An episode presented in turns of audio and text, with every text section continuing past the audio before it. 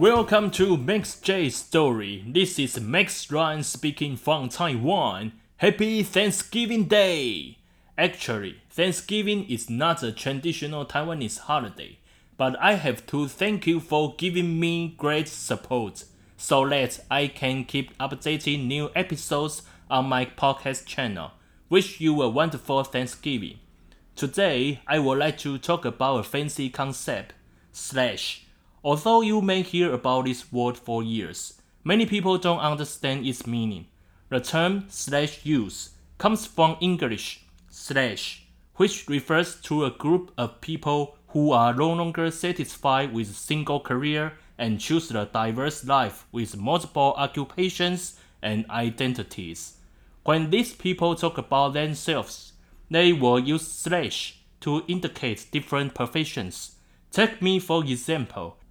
I am a podcaster slash salesperson slash tour guide. This term slash comes from New York Times columnist Marci Alboher. The same word was first introduced to China by Susan Kuang, who is also the writer of the book Slash 斜杠青年全球职涯新趋势，迎接更有价值的多职人生。Slash not only means a punctuation mark, but a lifestyle. Many people want to become slash youth.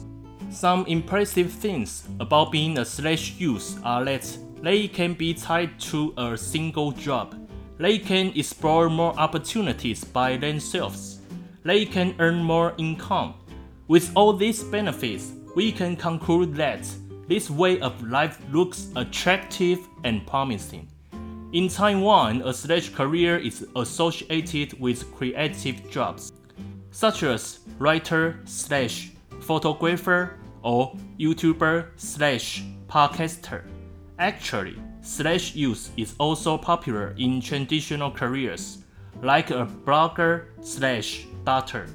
In traditional Chinese culture, slash youth may be looked as spoiled brats, because our parents and teachers always tells us to focus on one skill and do a stable job. Let me tell you the truth. The world has become more uncertain and unpredictable. For example, COVID-19 pandemic. In this epidemic time, be a slash youth may be a solution. For example, someone may be an office worker. He can also be a YouTuber or podcaster after work. Although he may lose job because of the epidemic, he can develop the skill of filming and digital marketing.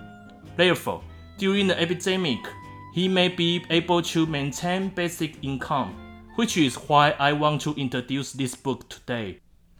Now, let's discuss how to be a slash youth. First, ask yourself Do you know what you want? What are your interests or skills? If you don't have a specific target or proficient skills, you have to think deep and spend time to hone your strengths.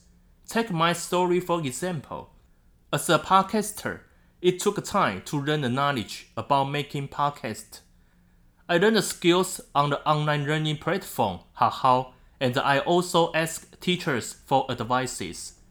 If you say that your current income is not enough to develop new skills, or that your current goals are not very clear, it doesn't matter.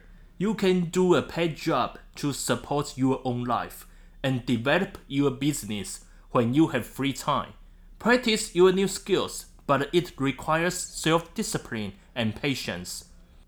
Nowadays, youth career is becoming shifting. Rather than sticking to a particular job, many youths are now pursuing multiple careers simultaneously. I believe it's a good way for people to develop talents and potential, start to accept new ideas, and enjoy new lifestyle. If you want to change the world, first change yourself. Thank you for listening today. Meet you on the air next time. Bye bye.